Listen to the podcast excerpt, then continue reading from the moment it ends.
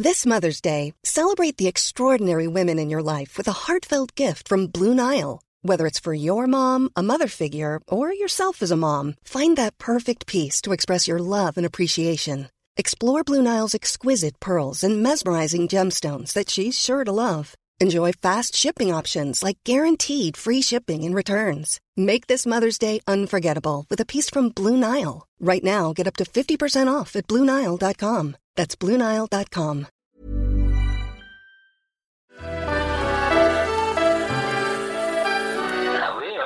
Willkommen zu More Than Gossip, dem ersten Flow Original Podcast. Ich bin Gisam Celik und in diesem Podcast spreche ich über Stars, Internetphänomene und Trends. Popkultur beeinflusst und beschäftigt mich persönlich total und ihr bekommt hier von mir alle zwei Wochen ein Update mit verschiedenen Perspektiven, ganz viel Meinung und tollen Gästen. Heute sprechen wir über Harry Styles und deswegen sollte das ja auch schon automatisch eure Lieblingsfolge von More Than Gossip sein. Denn falls ihr es noch nicht wisst, ich liebe Harry Styles, seitdem ich zwölf Jahre alt bin. Und auch wenn ich allein darüber eine Folge machen könnte, ist das nicht der heutige More Than Gossip Anlass, sondern die Tatsache, dass Harry Wellen schlägt, weil er eine Beauty-Marke rausgebracht hat. Pleasing heißt die und es gibt bis jetzt Nagellacke und Skincare-Serien.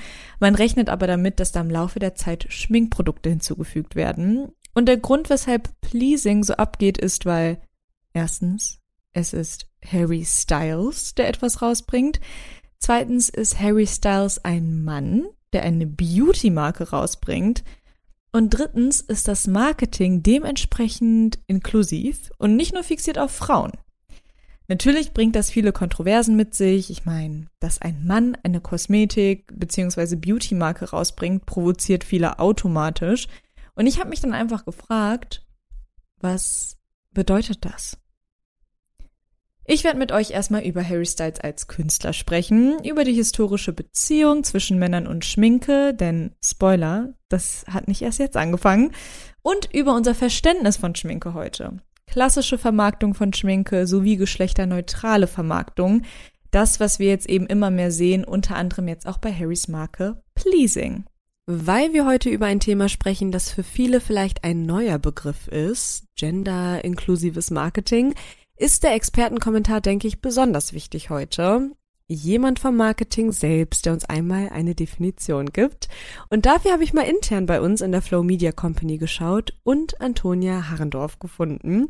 Sie ist digitale Brand- und Marketingstrategin bei der Flow und will heute dazu etwas erzählen, weil Menschen im Marketing, also wie sie, eigentlich gezwungen sind, sich mit diesem Thema genderinklusives Marketing zu befassen um eben relevante Ansprachen für immer wichtiger werdende Zielgruppen zu entwickeln. Hier also Antonia Harrendorf zum Thema. Geschlechtsneutrales und inklusives Marketing vermarktet Produkte und Dienstleistungen frei von geschlechtsspezifischen Zwängen. Es strebt eine repräsentative Vermarktung an, die sich bemüht, verschiedene Identitäten zu schätzen und zu verstehen. Vereinfacht gesagt geht es um eine Werbekampagne, äh, die so gestaltet ist, dass sie respektvoll vielschichtige Individuen mit einbezieht. Ein Blick in die Vergangenheit zum Beispiel zeigt, dass in der Werbung das Geschlecht schon immer mit einbezogen wurde. In den 50er Jahren oder in den 60er Jahren wurde die typisierende Darstellung der Geschlechterrollen lange als amüsant oder stimmig wahrgenommen. Aber auch heutzutage braucht man nur einen Blick auf Produkte zu werfen, die eigentlich alle Menschen ansprechen. So banale Dinge wie Hygieneprodukte, um zu sehen, dass es da immer noch eine klare Trennung zwischen den Geschlechtern gibt und wie die dann verkauft werden. Für Frauen werden zum Beispiel Hygieneartikel häufig mit Adjektiven wie blumig und feminin äh, beschmückt und für Männer als belebend und energiespendend. Aber es gibt auch erfreuliche Entwicklungen. In den letzten Jahren gab es eine spürbare Abkehr von den gesellschaftlichen Geschlechternormen. Und die Diskussion über die Überwindung geschlechtsspezifischer Barrieren wurde lauter. Die Menschen, die sich zum Beispiel als transgender, genderqueer oder nicht binär identifizieren, wollen in der Gesellschaft und von Marken gesehen und respektiert werden. Hinzu kommt, dass Generationen wie Millennials oder Generation Z offener mit unterschiedlichen geschlechtlichen Identitäten umgehen und den Anspruch dann an Unternehmen und Marken stellen, geschlechtsspezifisches Marketing aufzugeben. Laut Studien hält die Mehrheit der befragten Millennials und die Hälfte der befragten Generation Z traditionelle Geschlechterrollen und binäre Bezeichnungen für überholt. Das Interesse an zum Beispiel geschlechtsneutralen Schönheits- und Körperpflegeprodukten wächst. und wird durch sich verändernde soziale Normen und ein wachsendes Bewusstsein der Verbraucher für die Bedeutung der Inklusion angeheizt. Und deshalb tut sich auch etwas. Vor allem Marken und Unternehmen aus der Mode- und Beautybranche sind motiviert zu reagieren, sich eben neu zu gestalten und sich von der Kommunikation an die gesellschaftlichen Geschlechternormen zu verabschieden und so unter anderem eine Marketinglandschaft zu schaffen, die das gesamte Geschlechterspektrum einbezieht. Wer ist Harry Styles? Ich probiere das jetzt echt so diplomatisch und neutral wie möglich wiederzugeben. Für die Leute, die gar nicht wissen, um wen es hier eigentlich geht. Harry ist Sänger, Songwriter und Schauspieler aus dem Vereinigten Königreich. Die meisten kennen ihn aber wahrscheinlich als Mitglied von der Band One Direction, die bis dato einer der erfolgreichsten Boybands überhaupt ist. Aber nach der Trennung von One Direction, das war 2016 und ich versuche das bis heute zu verdrängen, ist Harry einfach direkt als Solokünstler durchgestartet und war auch jetzt auch gerade erst mit seinem Song As It Was auf Platz 1 der Charts. Also er ist euch vielleicht ein Begriff. Und die Tatsache, dass Harry jetzt eine Beauty-Marke rausbringt, hat mich gar nicht überrascht. Harry ist einfach ein Künstler, der so einfach in seinem Stil, in seiner Mode schon immer klassisch maskuline als auch klassisch feminine Looks kultiviert hat. Also allein letztes Jahr Vielleicht könnt ihr euch daran erinnern, da war Harry überall in den Schlagzeilen, weil er ähm, auf der Vogue-Titelseite war und ein Kleid getragen hat. Und das hat voll viele Leute aufgeregt. Und insgesamt, also ihr müsst einfach nur mal Harry Styles und Kleider eingeben auf Google und ihr werdet Fotos von Harry sehen in Strumpfhose, Make-up. Das sind Sachen, die kennen wir bei Harry Styles. So, wenn man den verfolgt, ist das schon immer etwas gewesen, was zu seinem Look dazugehört hat. Und er hat auch schon öfter über diese, also er und sein Stylist nennen das androgyne Ästhetik, also einfach so eine Verschmelzung aus klassisch weiblich und klassisch männlichem Look. Harry sagt auch dabei, dass David Bowie ein ganz großes Vorbild ist. Und immer wenn ich diese ganzen Sachen erzähle von Harry, weil ich gerne die ganze Zeit über Harry Styles rede, kommt dann die Frage, mh, hm, ist er denn heterosexuell? Oder ist er queer? Und damit kommen wir zu einer Kontroverse rund um Harry Styles. Harry äußert sich nicht zu seiner Sexualität, weshalb es einige gibt, die ihm Queerbaiting vorwerfen. Auf Deutsch bedeutet Queerbaiting so viel wie einen queeren Köder legen, also dass Harry bewusst offen lässt, ob er jetzt queer ist oder nicht, damit er die queere Zielgruppe anspricht, auch wenn er gar nicht selbst Teil davon ist. Und der Vorteil davon aus Marketingperspektive ist eben, dass er dann nicht andere Fans abschreckt, die dann zum Beispiel konservativer sind oder so. Weil wenn du ja alle Leute ansprichst, die Queer Community, aber auch die nicht Queer Community, hast du ja einfach automatisch mehr Leute, an denen du Geld verdienen kannst.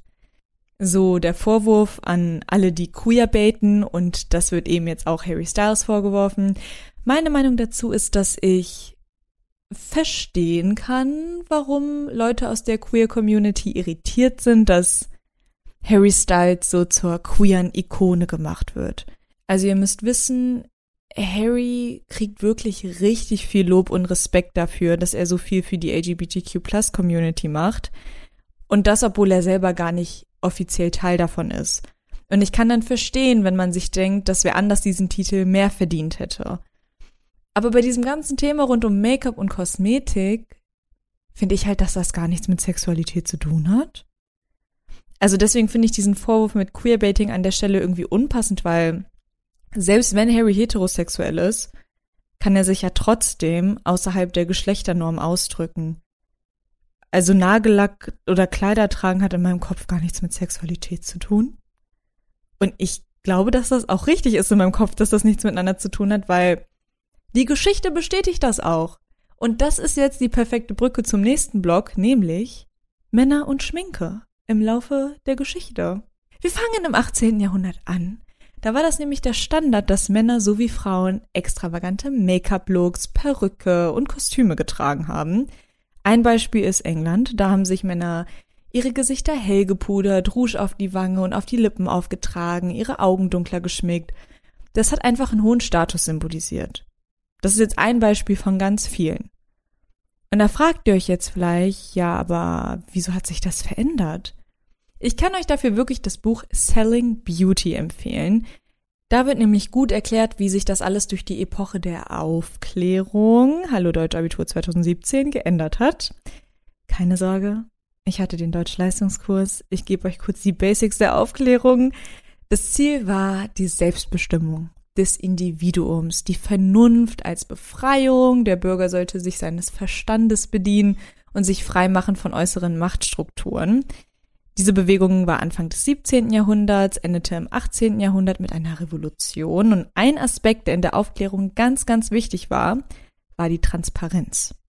Transparenz in Texten, im Verhalten, aber auch in der Selbstdarstellung. Sollte nichts mehr versteckt werden, auch nicht im Gesicht. Was jetzt gezählt hat, war innere Schönheit. Und wenn ihr euch jetzt denkt, ja, das klingt doch mega toll, dann muss ich euch leider enttäuschen. Das war nämlich eigentlich ziemlich problematisch, weil sich dadurch der Glaube durchgesetzt hat, dass Menschen, die nicht so schön sind, auch schlechtere Menschen sind. Also die Leute mit Akne hatten dann einfach ein nicht so reines Herz. Und ihr wisst ja, dass genau das auch so stimmt. Und das erkennen wir tatsächlich eigentlich auch immer noch in den Medien wieder. Also ihr müsst euch ja nur Disney-Filme angucken und wir sehen, die hässlichen Charaktere sind die Bösen und die wunderschönen Charaktere sind die mit dem reinen Herzen. Ein Beispiel ist Cinderella. So, aber ihr könnt euch merken, Make-up war deswegen, wegen der Aufklärung, Ende des 18. Jahrhunderts und auch ins 19. Jahrhundert rein einfach ein No-Go für alle. Für Frauen als auch für Männer. Und dieses kosmetische Comeback kam dann mit den Anfängen der Filmindustrie, aber nur für die Frauen. Ich kann euch hier auch das Buch empfehlen, The Artificial Face, A History of Cosmetics. Da wird gut erklärt, wie ab dem 20. Jahrhundert Schauspielerinnen angefangen haben, sich für ihre Rollen herzurichten und zu schminken. Und was ich halt so krass finde, ist, dass eben nur Frauen damit beeinflusst werden sollten, weil Frauen als leichter zu manipulieren gesehen wurden. Und damit auch als größere Einnahmequelle. Googelt gern mal den Artikel How White Supremacy and Capitalism Influence Beauty Standards. Der erklärt das ziemlich gut. Das ganze Make-up-Game wurde vor allem bei uns Frauen wieder reingebracht und ist wieder zurückgekehrt, weil man sich dachte, dass man uns besonders gut Unsicherheiten einreden kann und uns damit besonders gut ausbeuten kann. Alles für Geld.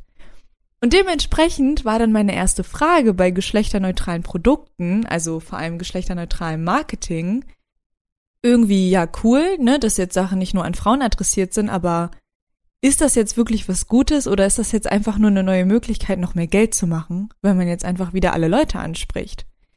Also lasst uns mal kurz über geschlechterneutrales Marketing sprechen, weil was meine ich eigentlich die ganze Zeit?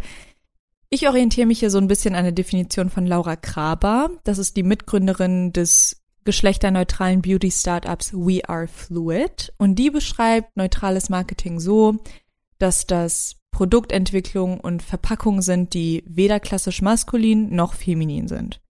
Und ich finde diesen Gedanken eigentlich voll erfrischend. Also Produkte zu sehen, die nicht nur auf Frauen oder nur auf Männer abzielen, sondern eben auf alle, ich fand das sowieso schon immer voll seltsam, dass es Produkte, die eigentlich alle brauchen, dass es die in zwei Versionen gibt. Sowas wie Hautcremes, Bodylotions, Rasierer. Wieso gibt es davon immer eine weibliche und eine männliche Version, obwohl es doch eigentlich genau das gleiche Produkt ist oder zumindest sein sollte? Ihr merkt, eigentlich finde ich es schon sehr sinnig, wenn Produkte geschlechterneutral sind und dann zum Beispiel auch minimalistischer designt, damit wir halt nicht denken, dass wir in diesen komischen Kategorien kaufen müssen. Und sowieso, also ich denke, geschlechterneutrale Räume sind wichtig, um einfach allen zu zeigen, dass sie irgendwo dazugehören. Ich spreche ja gerade viel von Frau und Mann, aber wenn ihr gerade zuhört und ihr zum Beispiel gar nicht in diesen Kategorien denkt und ihr damit gar nichts anfangen könnt und euch auch gar nicht selber so einordnen wollt, dann sind ja geschlechterneutrale Produkte voll schön. Ich kann mir halt vorstellen, dass man sich viel sicherer fühlt, als nicht Cis-Frau einen Lippenstift zu kaufen, wenn der Lippenstift auch nicht nur für Cis-Frauen vermarktet ist. Aber ich hoffe, dass diese Bewegung von Make-up für alle mehr ist als einfach nur eine neue Marketingtechnik, um Geld zu machen. So, weil es ist ja klar, genderneutrale Produkte werden gerade auch profitabler, es ist gerade einfach irgendwie hip. Und ich hoffe einfach, dass Marken das nicht nur als Trend sehen, sondern auch wirklich ein Zeichen setzen wollen. Wirklich alle Kunden gleich behandeln. Oder ist es doch ein wichtiger Schritt in die richtige Richtung? Ich sage das ja gerade alles nur aus meiner Perspektive und würde einfach gerne mit einer Person sprechen, die davon betroffen ist. Und deswegen sprechen wir jetzt mit meinem Gast Dimi. Dimi macht auf TikTok und Instagram Content und klärt auf rund um Themen wie Make-up, die Queer Community, Pronomen und vieles mehr. Damit spricht er ziemlich viele Tabuthemen an und bricht auch selber mit seinem bunten Lidschatten, Nägeln und teilweise Kleidern mit traditionellen Erscheinungsbildern. Allein auf TikTok folgen ihm über 60.000 Leute und ich freue mich sehr, ihn als Gast begrüßen zu dürfen. Dimi, wo kaufst du dein Make-up? Ähm, meistens in der Drogerie tatsächlich. Also ich bin noch relativ neu im Make-up-Game, beziehungsweise uh. ich mache das jetzt so seit zwei Jahren. Okay. Aber deswegen gebe ich lieber etwas weniger Geld aus, um mich noch mehr auszuprobieren. Und wenn ich merke, okay, die und die Technik habe ich gelernt, gebe ich mehr aus. Kannst du mich mal so ein bisschen mitnehmen auf deine Make-up-Reise, vor allem wenn es jetzt auch so neu ist, ne? Wann hast du das erste Mal Make-up getragen und wie kam es überhaupt dazu? es kam dazu durch einen YouTube-Dreh. Ich war bei einem anderen Kanal zu Gast und die Moderatorin war halt komplett gepudert und so weiter. Und ich habe danach gesehen, als das Video veröffentlicht wurde, wie meine Stirn geglänzt hat. Ich sah aus wie der Mond einfach und ich war so erkannt. und dann habe ich mir direkt wirklich Puder geholt für alle Drehs, die ich danach hatte. Und mein Mitbewohner ähm, macht ab und zu Drag. Das heißt, dadurch hat er mich irgendwie da so mit reinbekommen in diese ganze, in dieses ganze Make-up-Ding, ähm, hat mich manchmal geschminkt und ich habe dann irgendwie so voll mich empowered gefühlt. Das hat sich voll gut angefühlt. Und das erste Mal so richtig Make-up getragen habe ich auf der Pride Parade vor, ich glaube, zwei, drei Jahren war das. Genau. Und dann habe ich mich entschlossen, es mir selber beizubringen. Krass. Und vorher, so in der Schulzeit, hast du gar nichts mit Make-up zu tun gehabt? Nee, überhaupt nicht. Wirklich zero. Also da habe ich ich wusste auch nicht, was was ist. Das habe ich jetzt auch alles neuerdings gelernt und so, ne? Der Unterschied von Foundation und Concealer und Primer und so. Ähm, mhm. Ähm, aber ich finde es interessant, weil es ist eine Kunstform für sich und es macht mega Spaß, sich damit so auszudrücken und auszuprobieren. Okay, damit kommen wir auch schon zu meiner nächsten Frage, wieso du überhaupt Make-up trägst. Dafür gibt es ja so unterschiedliche Gründe. Erstmal dieses Unabhängigsein, weil ich gemerkt habe, es macht mir mega viel Spaß. Also dachte ich mir, ich bringe es mir selber bei, um es immer machen zu können, wenn ich Bock drauf habe. Und dann kam dieses dazu, dass ich mich dadurch viel krasser entfalten kann. Also ich drücke mich gerne aus mit meinen Klamotten, mit meinem Make-up, mit meinen Nagellacken oder Haarfarben. Und ich finde, mit Make-up gerade kann man super viel spielen. Plus, ich mache unter anderem auf Insta und TikTok aufklärerischen Content rund um die queere Community. Und mir ist es wichtig, dass egal über was ich gerade aufkläre, die Leute im Unterbewusstsein dieses Learning mitnehmen, da sitzt gerade ein Cis-Mann und er kann Make-up tragen. Und es ist okay. So, und das muss man auch gar, nicht diskutieren. Ähm, deswegen habe ich mir vorgenommen, immer auch bei aufklärerischen Videos auch Make-up zu tragen. Ich finde es so interessant, was Make-up einfach für verschiedene Effekte haben kann, ne? Weil ich zum Beispiel verbinde mit Make-up auch ganz viel Verstecken und gar nicht Ausdruck. Ah, ne, weil, also bei mir in der Schule, das war halt ganz krass so, ich habe so viel Schminke getragen, die mir, das ist so krass, ganz anders als jetzt. Aber ich habe mich auch unwohl gefühlt ohne Schminke. Wie ist das bei ja. dir? Hi, I'm Daniel, founder of Pretty Litter. Cats and cat owners deserve better than any old-fashioned litter. That's why I teamed up with scientists and veterinarians to create Pretty Litter. Its innovative crystal formula has superior odor control and weighs up to 80% less than clay litter. Pretty Litter even monitors health by changing colors to help detect early signs of potential illness. It's the world's smartest kitty litter. Go to prettylitter.com and use code ACAST for 20% off your first order and a free cat toy. Terms and conditions apply. See site for details. Ähm, es gibt jetzt mittlerweile schon Tage, wo ich mich dann unwohl fühle und dann mache ich einfach nur so die Basics drauf, also einfach nur so Foundation und Concealer damit man nicht sieht, dass ich wenig gepennt habe oder so. Aber ja, ich würde sagen, es ist jetzt nicht so, dass ich jeden Tag Make-up trage. Also ich genieße auch die Tage, wo ich kein Make-up trage, weil es meiner Haut einfach gut tut. Ähm, wie war es denn bei dir? Also hast du deine Make-up-Skills damals alleine dir beigebracht oder hast du dir so YouTube-Tutorials und so angeschaut? Komplett die Generation YouTube. Nee, also alles übers Internet. Sag mal, hast du schon mal schlechte Erfahrungen gemacht, weil du Make-up getragen hast? Ich kann jetzt nicht direkt sagen, dass es darauf bezogen ist, weil dadurch, dass ich mich sowieso sehr bunt und so präsentiere, sage ich mal, und voll auslebe, weiß ich nie genau jetzt, warum bestimmte Äußerungen gemacht werden. Aber ich glaube, Make-up trägt dazu bei, dass ich noch mehr auffalle als sonst. Und da ist es auf jeden Fall vorgekommen, dass ich zum Beispiel auf den Straßen Berlins irgendwelche Kommentare mir anhören musste oder ja, bestimmte Blicke bekomme und so. Safe. So, wir haben jetzt eher übers Make-up tragen gesprochen, aber was mich vor allem interessiert, ist das Make-up kaufen für dich. Mhm. Wie fühlst du dich beim Kaufen von Make-up? Oh, wie ich mich fühle. Also, ich finde es empowernd, weil ich muss auch sagen, wenn ich Make-up kaufe, bin ich meistens die einzige männlich gelesene Person in dieser Abteilung. Und ich denke mir dann immer so, was denken die jetzt wohl? Denken die, ich kaufe das jetzt irgendwie für meine Freundin oder so, also so als Geschenk oder merken sie, dass ich es gerade für mich kaufe? Ähm, aber ja, an sich fühle ich mich empowernd und ich freue mich dann immer total, noch mehr Sachen zu Hause zu haben und neue Looks zu kreieren. Hattest du schon mal so ein Gefühl von Hemmung? Weil so wie du das gerade sagst, das klingt so selbstbewusst für mich, dass du einfach sagst, so ja, nee, ich feiere das jetzt, dass ich da jetzt, ne? Ja. Obwohl da nur Frauen auf den Bildern sind bei der Werbung, ich gehe da jetzt hin, ich fühle mich gut. War das schon immer so? Ich glaube, also ich kann jetzt sagen, ja, es war schon immer so, weil ich das ja auch erst seit zwei Jahren mache. Und ich bin 24, das heißt, ich mache das seit so ein, seit ich 21 bin, 22 bin. Und hätte ich aber davor mit Make-up angefangen, also mit 17, 18, wäre es ganz anders. Also da war ich wirklich schüchtern, habe nicht viel gemacht, habe mich nicht so viel gezeigt und so. Und jetzt bin ich halt an diesem Punkt, wo ich mir denke, yes, ich stehe komplett dahinter und nicht nur, wenn es um Make-up geht, auch wenn es zum Beispiel um Klamotten geht, also dass ich dann auch zur in Anführungsstrichen Frauenabteilung gehe äh, und mir auch nicht Gedanken mache, was jetzt die Leute hier denken, weil wenn ich die Kleider mag, dann will ich mir die auch anschauen.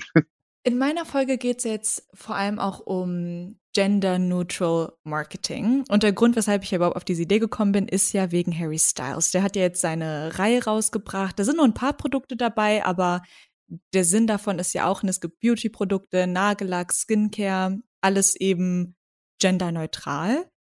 Bist du Harry Styles-Fan? So, findest du, er ist ein Vorbild in dieser Szene?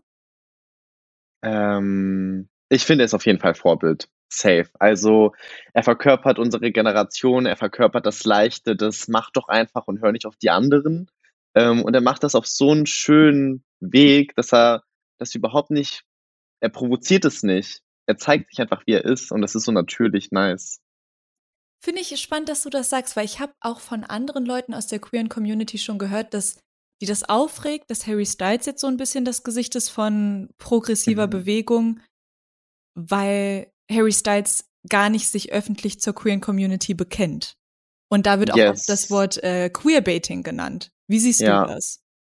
Ähm, Verstehe ich voll die Kommentare, also dass die gemacht werden, auch so in Bezug auf andere ähm, Stars und so weiter. Aber ich glaube, was wir bedenken müssen, ist erstens, welche Person macht das?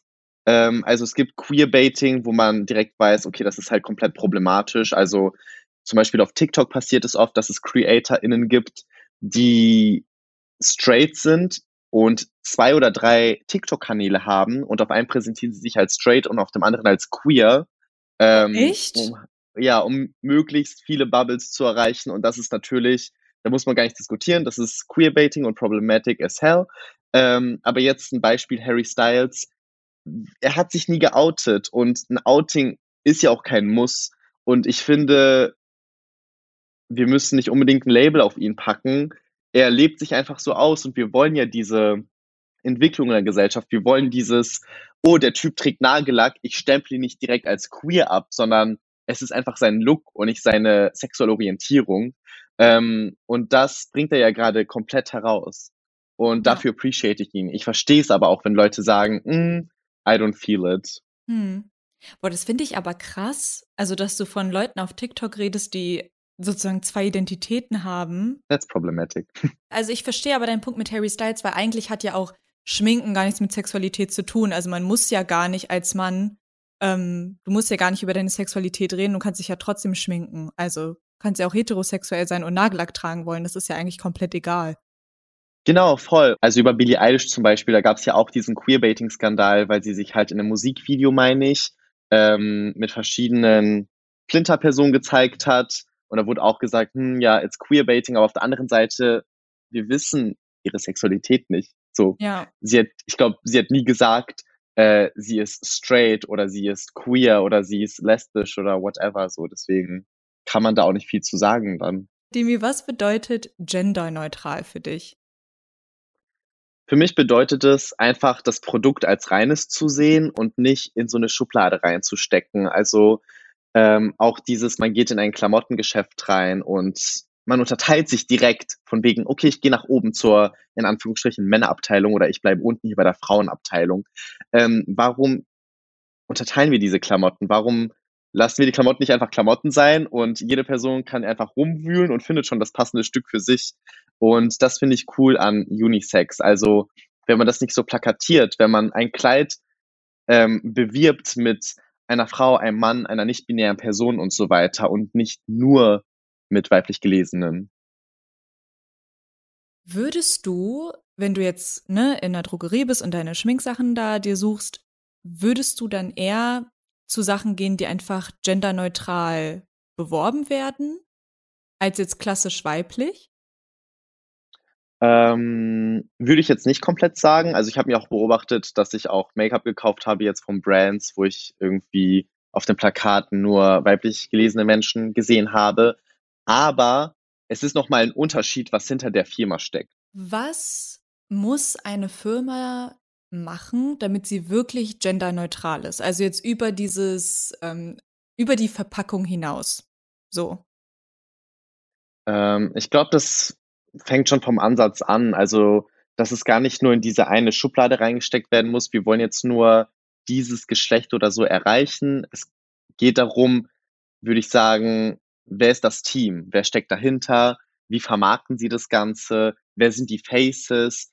Ähm, Wenn es darum geht, Instagram und TikTok-Werbung zu machen, ob sie halt auch mal andere Geschlechter buchen und so weiter, um sich zu präsentieren. Und das Ganze soll am Ende ja nicht nur so eine PR-Masche sein oder so, sondern die sollen es wirklich die ganze Zeit machen, 24-7.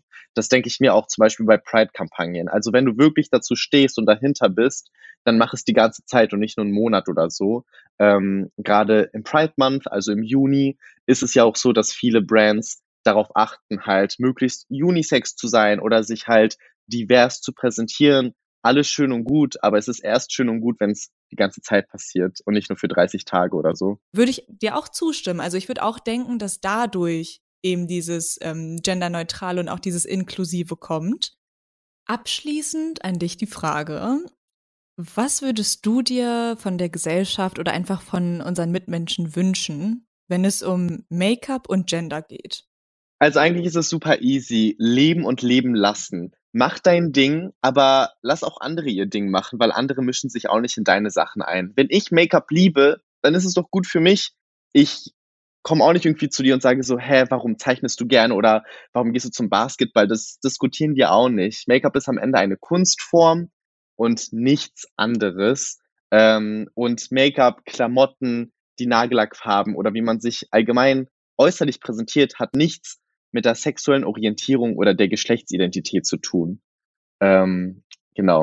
Und das würde ich mir wünschen, dass die Leute das so aufnehmen und einfach Leute sein lassen, weil wenn man Leute sein lässt, sind sie viel glücklicher und das merkt man dann. Oh, das hast du so schön gesagt, Demi. Ich danke dir Oh. so sehr für, dein, für deinen Erfahrungsbericht, für deine Gedanken. Es war so interessant. Danke dir. So schön. you. Bis ganz bald. Vielen lieben Dank. Bis dann. Tschüss. Ciao. Ich komme gerade aus meinem Gespräch mit Demi und es hat so Spaß gemacht. Demi ist so authentisch und ich finde das so toll, dass er das so aus Freude macht und ähm, dass für ihn einfach eine Art von Ausdruck ist. Mittlerweile ist das bei mir auch so, aber mich würde voll interessieren, was ihr mit Make-up verbindet. Es gibt ja auch so viele Leute, die das ganze Thema hassen und schrecklich finden. Aber was ich jetzt für mich auch so mitnehme aus dem Gespräch mit Dimi ist, dass meine Hypothese aus dem Solo-Teil, dass das jetzt so bestätigt wurde von ihm. Genderneutralität ist mehr als nur die Verpackung eines Produktes. Also das beginnt bei der Vision von der Firma und welche Leute eingestellt werden, was für Projekte vielleicht noch unterstützt werden von der Firma. Und es ist zwar voll toll, dass jemand wie Harry Styles jetzt so ein bisschen diese Bühne bietet und als Mann Make-up rausbringt, aber damit es mehr ist als jetzt einfach nur eine neue Einnahmequelle und Geld für ihn, ähm, damit es mehr ist als nur das, müssen wir da ein bisschen hinterfragen, so, okay, was, was hat er noch vor mit der Marke?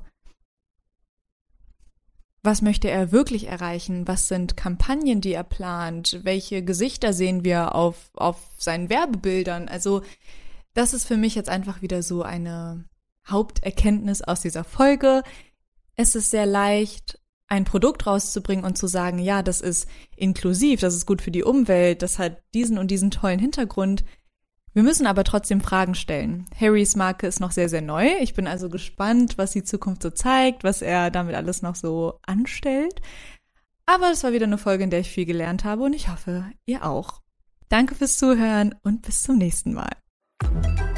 More Than Gossip ist ein Flow Original Podcast. Wenn ihr Fragen, Anmerkungen und Themenwünsche habt, schreibt mir gerne bei Instagram oder TikTok. Die Links sind in der Podcast-Beschreibung.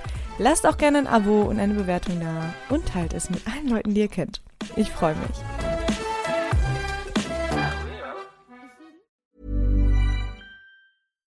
Hi, I'm Daniel, founder of Pretty Litter. Cats and cat owners deserve better than any old fashioned litter. That's why I teamed up with scientists and veterinarians to create Pretty Litter. Its innovative crystal formula has superior odor control and weighs up to 80% less than clay litter. Pretty Litter even monitors health by changing colors to help detect early signs of potential illness. It's the world's smartest kitty litter. Go to prettylitter.com and use code ACAST for 20% off your first order and a free cat toy. Terms and conditions apply. See site for details.